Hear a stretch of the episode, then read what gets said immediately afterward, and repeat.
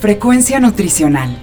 Un programa de información, análisis y orientación para una mejor calidad de vida a través de una buena nutrición y actividad física. Frecuencia Nutricional. Bajo la conducción del nutriólogo Rafael Díaz.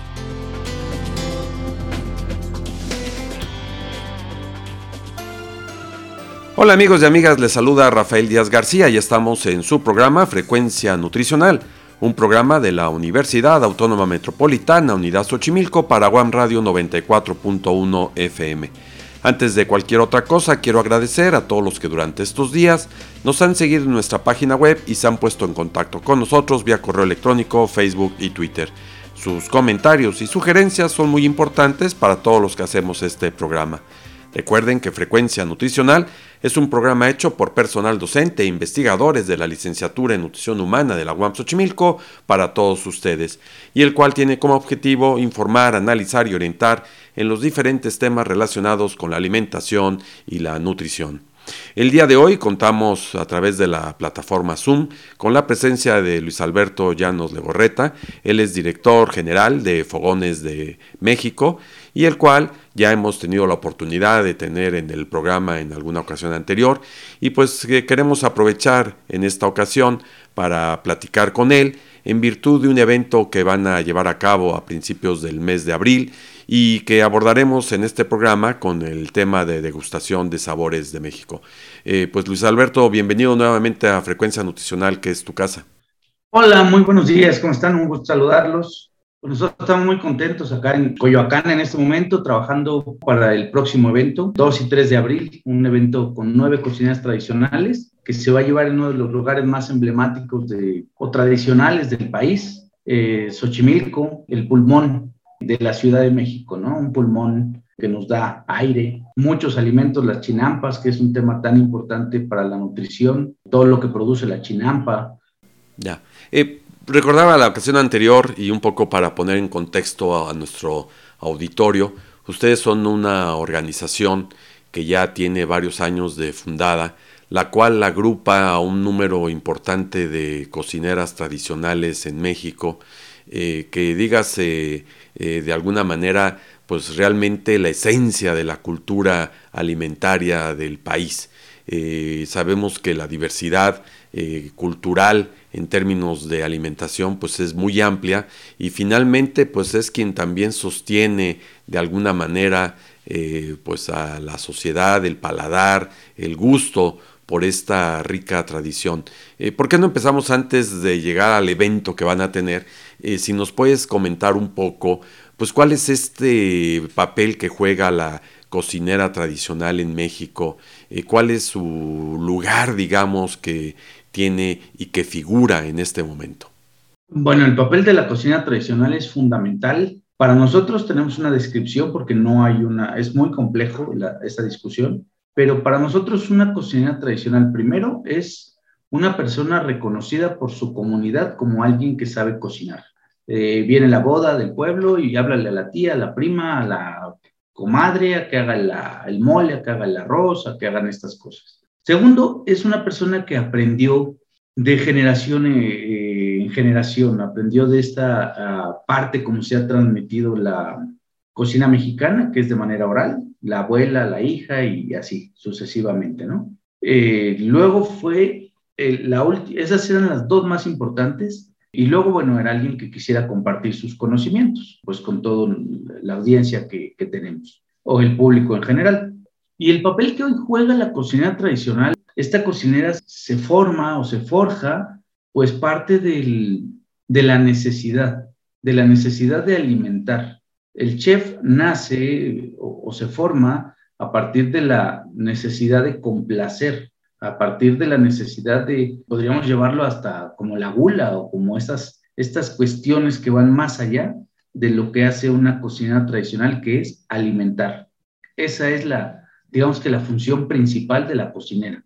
Y es alimentar a quién, no a un restaurante, no a un evento, eh, sino a, la familia, a la comunidad, a esta gente que se arropa, que necesita, que eh, se le meten varias, se conjugan varias cosas. La falta de dinero, los elementos que hay en el campo, conocimiento empírico, y, la necesidad básicamente de alimentar. Ahora ya las familias son pequeñas, pero antes las familias tenían 7, 8, 10 hijos, 12, 15. Entonces, pues darle de comer a toda esta gente era algo, o sea, increíble. Y eso aunado a la, a la suegra, a los hermanos, a los tíos, a los primos, a, a toda esta gente, pues la verdad es que era súper complejo.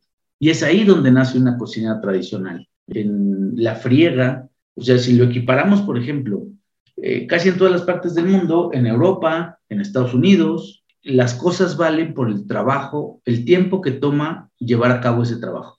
Si tuviéramos esa medida en la cocina tradicional, una tortilla costaría mil pesos. O sea, una tortilla de, desde el nixtamal, desde que, es como debía o, se hacían las cosas.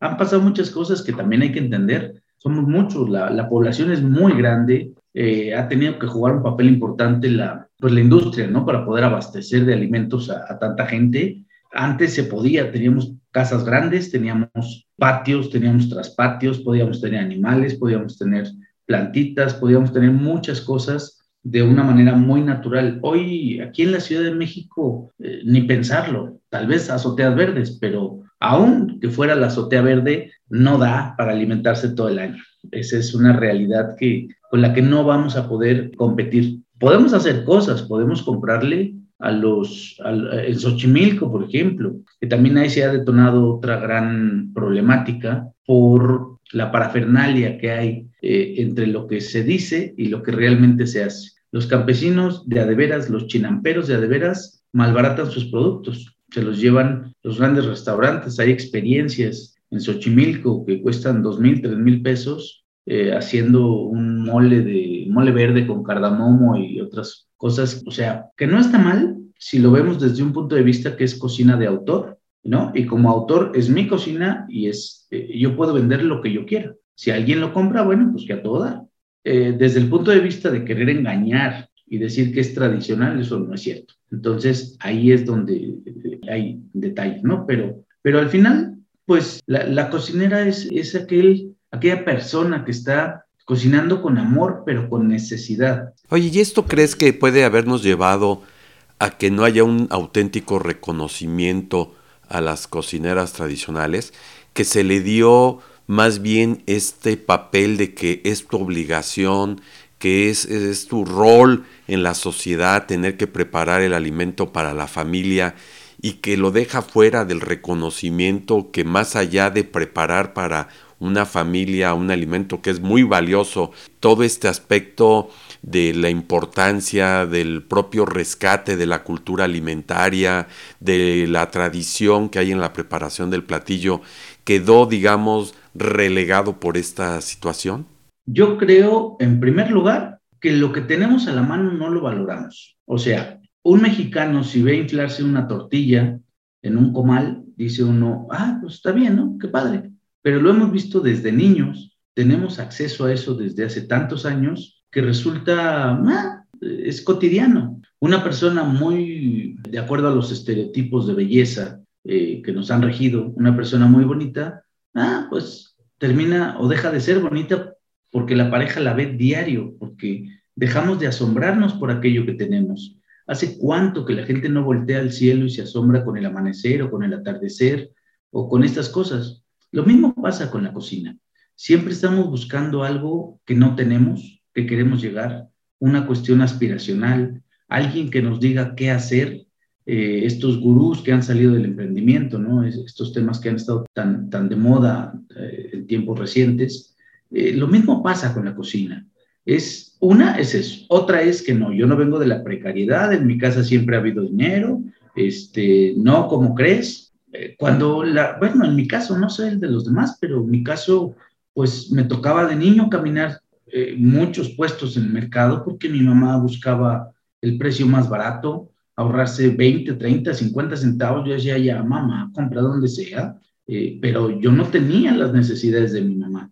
Entonces, en muchos de los casos yo creo que eso lo hemos querido aplastar, lo hemos querido ocultar, decir que no sucede, y también la cosa es que nos la vivimos en una cuestión aspiracional.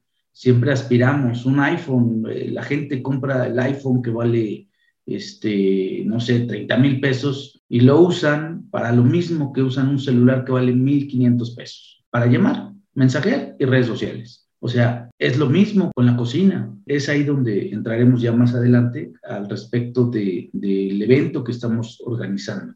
Ustedes eh, ya nos platicabas en alguna ocasión anterior cómo se han integrado para formar este gran colectivo, por así decirlo, en donde pues hay una participación amplia de eh, cocineras tradicionales de toda la República y en algunos casos cómo son los apoyos que se reciben. Eh, entiendo que parte de la actividad que ustedes desarrollan pues son estos eventos como el que van a tener 2 y 3 de, abril en el Jardín Zacapa, ahí en Xochimilco, que ya decías tú que es un jardín tradicional de nuestra ciudad. Y reúne nueve estados de la República para este evento con cocineras tradicionales. Eh, ¿Cómo es que hacen esta selección para que sean estos nueve estados? ¿Cómo es la organización de un evento de esta índole? Eh, aparte del mucho trabajo que seguramente nos vas a decir que hay, pero ¿cuál es esta dinámica que establece para este evento? ¿Por qué esas características? Bueno, tienes que meter en, en la balanza muchas cosas. Primero, son nueve estados de la República, son nueve cocineras que resultan ser 18 porque siempre las traemos con un acompañante. Hay personas como Adi Pechpot de Quintana Roo que viene, que tiene un conocimiento de, la naturaleza increíble, pero que le cuesta mucho trabajo salir en el, aeropuerto y los maltratos, es algo que hay que hablar también, la, la discriminación que sufren, porque muchas de estas cocineras viajan con sus atuendos, no son atuendos que se pongan eh, para el espectáculo, sino es porque así visten y así viven y entonces en los aeropuertos sufren cierta discriminación. Pero bueno, son 18 cocineras. ¿Cómo las seleccionamos? Una, de acuerdo al poder, por un lado viene el poder de la cocinera, esto es, el poder de convocatoria que tiene la cocinera, el evento no tendría ningún sentido si nadie viene. Tampoco es, hay estados muy débiles en cuanto a difusión e investigación se refiere, no en cuanto al sabor. Yo creo que todos son muy buenos, pero ¿quién diría voy a comer a Zacatecas? ¿Quién diría voy a comer a Tamaulipas, cocina tradicional? Es muy complicado que alguien eh, diga eso. ¿Por qué? Porque pues no la conocemos, no porque no sea buena. Entonces, aquí hay que conjugar varias cosas. Una, meter estados que tienen mucho poder gastronómico, mucho poder de convocatoria, cocineras con otras cocinas que no son tan reconocidas. Esa es la primera. La segunda es ir campechaneando, porque si, si dejamos esto nada más, eh, pues entonces siempre estaríamos convocando a Puebla, Veracruz, a Oaxaca, Chiapas, a Yucatán, y habría estados que siempre quedarían fuera. Entonces hay que conjugarlo porque las mismas posibilidades tiene, vaya, no hay discriminación entre nosotros para, no, es que prefiero Oaxaca porque vende más. No, sí, pero estamos generando, estamos intentando hacer un cambio, entonces hay que convocarlas a todas. Ok, ya tenemos a Oaxaca aquí, ah, bueno, pues ahora tenemos a Veracruz, e ir mezclando estos, la misma oportunidad para todas las cocineras. Y, y tenemos una tabla donde tenemos cuántos eventos ha participado cada una de ellas y entonces se le da prioridad a la que menos eventos ha participado para que vayan como a la par, ¿no? Para que la gente los vaya conociendo y se puedan ir integrando. Bueno, en este evento, eh, por lo que ustedes mismos nos han difundido, estará la Ciudad de México, el Estado de México, Veracruz, Zacatecas, Sinaloa, Sonora, Quintana Roo, Tabasco y Coahuila. ¿Cuánta gente esperan para este evento? Para este evento, bueno, tenemos una capacidad de 400 personas por día. Este evento fue preparado con muy poquita difusión eh, o muy poquito tiempo. Eh, para este evento esperamos entre 100 y 200 personas por día, aunque la realidad es que siempre nos sorprenden. Eh, el poder de las cocineras es muy grande, pero en general yo creo que esperamos entre 100 y 200 personas. Por día. ¿Empieza el evento a qué hora? A las 2 de la tarde y termina a las 7 de la noche. ¿Y en qué consiste prácticamente la actividad del día del evento? El evento inicia a las 2 de la tarde con un pequeño cóctel. La gente llega del tráfico, llega de todo, y entonces se les ofrece un pequeño cóctel sin alcohol para empezar, para refrescarlos. Que ahí las aguas de sabores son también muy típicas de la comida mexicana, ¿no? Porque no hay que dejarlas fuera. Sí, no, no, no, no, no, no. Aunque es un, es un menú degustación, no es una, un maridaje. Eh, la, vaya, no podemos comer sin beber y necesitamos este, bebidas. Entonces vamos a tener un agua de chaya, por ejemplo, con chía y limón. Eh, la chaya es una planta muy típica del sur del país. Eh, y bueno, tendremos vino, tendremos cerveza, tendremos mezcal, pero bueno, la gente, la gente llega, se sienta y sale la primer cocinera tradicional, sale el primer platillo y la cocinera explica su plato. Son porciones pequeñas, son nueve tiempos, nueve comidas diferentes las que va a probar cada persona. Entonces, ahí vienen los retos importantes, porque una es la cocina de la cocinera tradicional, es su menú, no le podemos meter mano. Nosotros no vamos a cocinar. Aún cuando somos cocineros profesionales, nosotros, nuestra labor no es cocinar, es dirigir a todo el equipo, es ayudar y dar las facilidades para que cada cocinera se pueda desarrollar y desenvolver en este tipo de eventos o en este evento en específico. El, el plato tiene que llegar caliente a la mesa, el plato tiene que llegar con presentación, sin meternos en, estos temas de esferificaciones y florecitas y cosas que no vayan acordes o que están muy de moda en la cocina profesional. Eh, no, no es esa la cocina tradicional, solamente hay que darle un pequeño pues toquecito, ¿no? Un pequeño eh, arreglo, tenga más presentación. Sabemos que un mole, pues se sirve el arroz, se sirve la pieza de pollo o proteína, se baña y adelante. Así es como usualmente se sirve.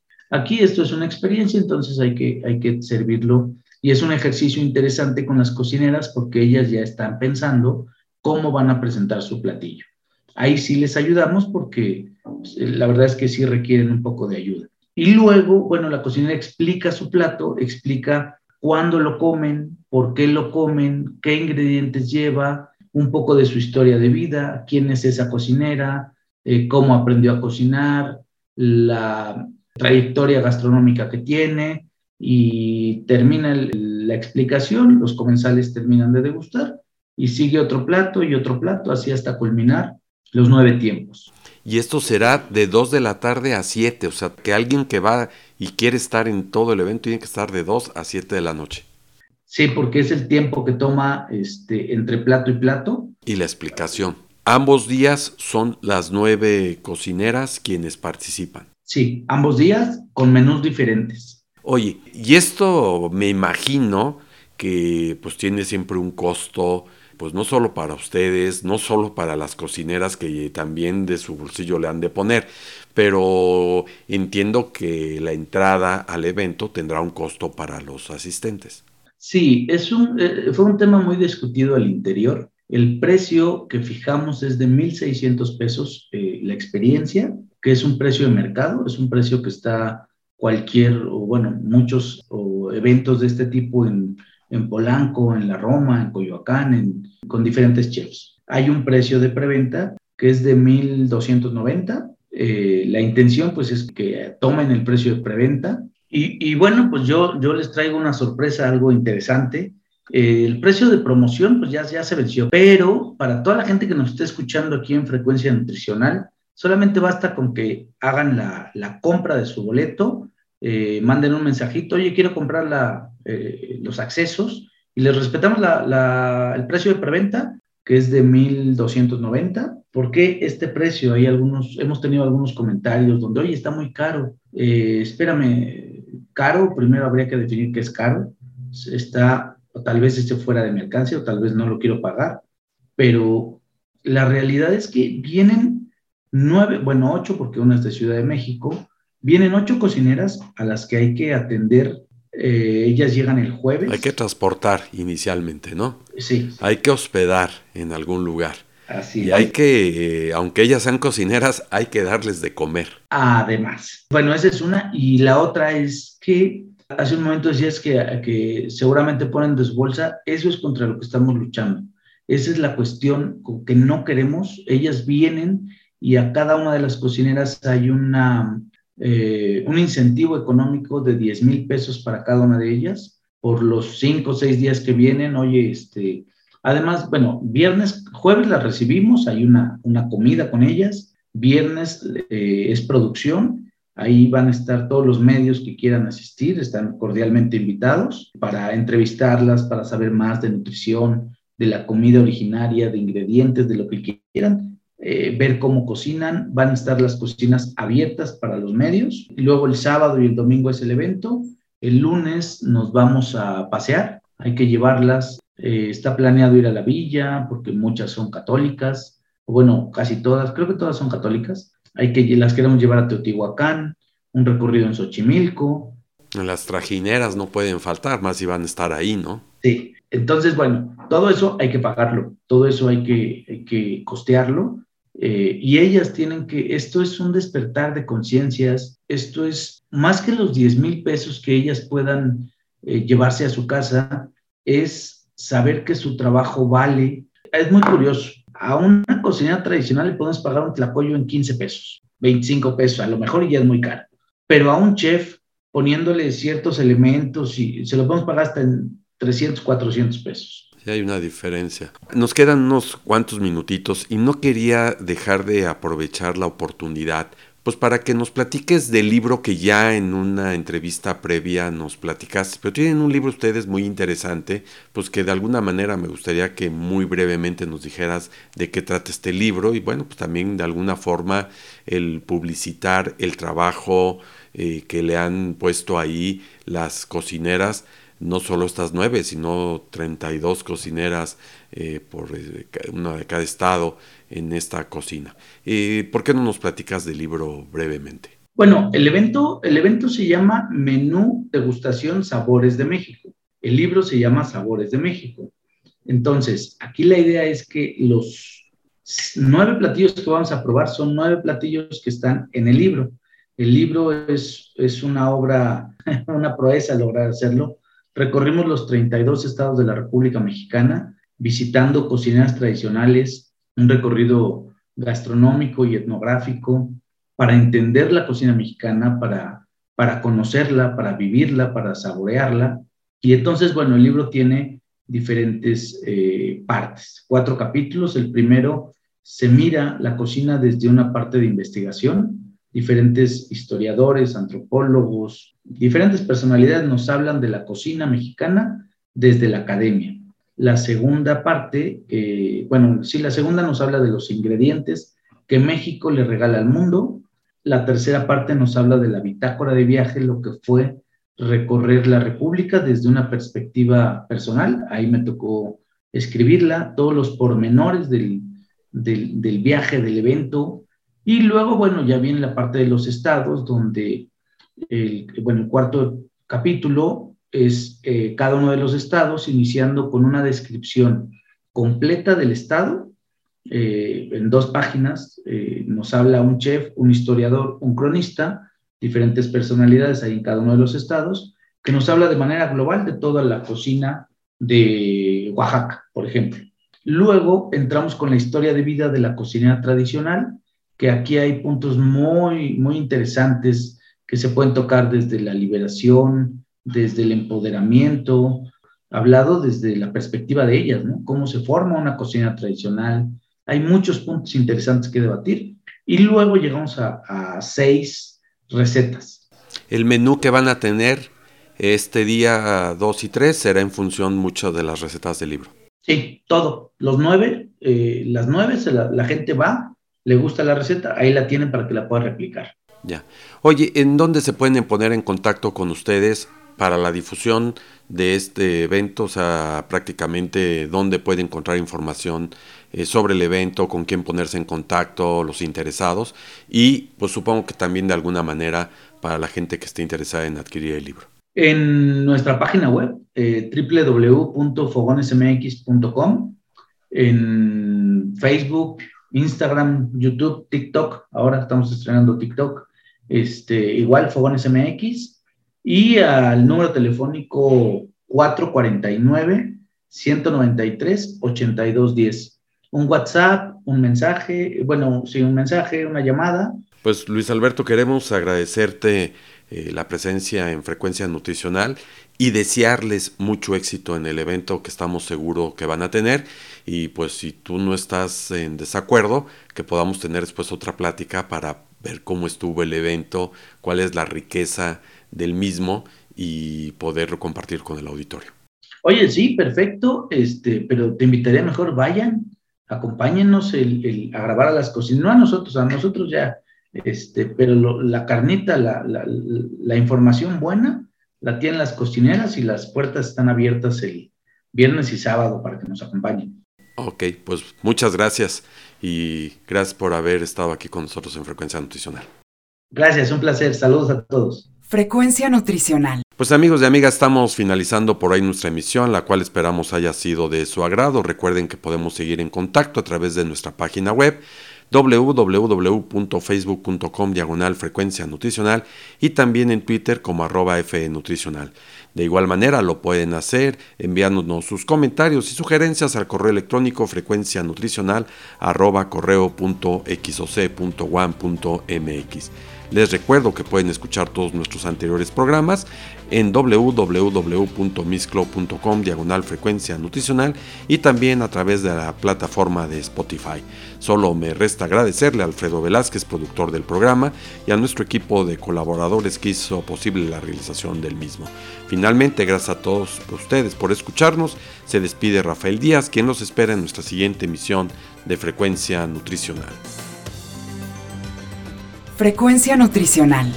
Un programa de información, análisis y orientación para una mejor calidad de vida a través de una buena nutrición y actividad física. Frecuencia Nutricional. Una producción de la Unidad Xochimilco para Guam Radio 94.1 FM.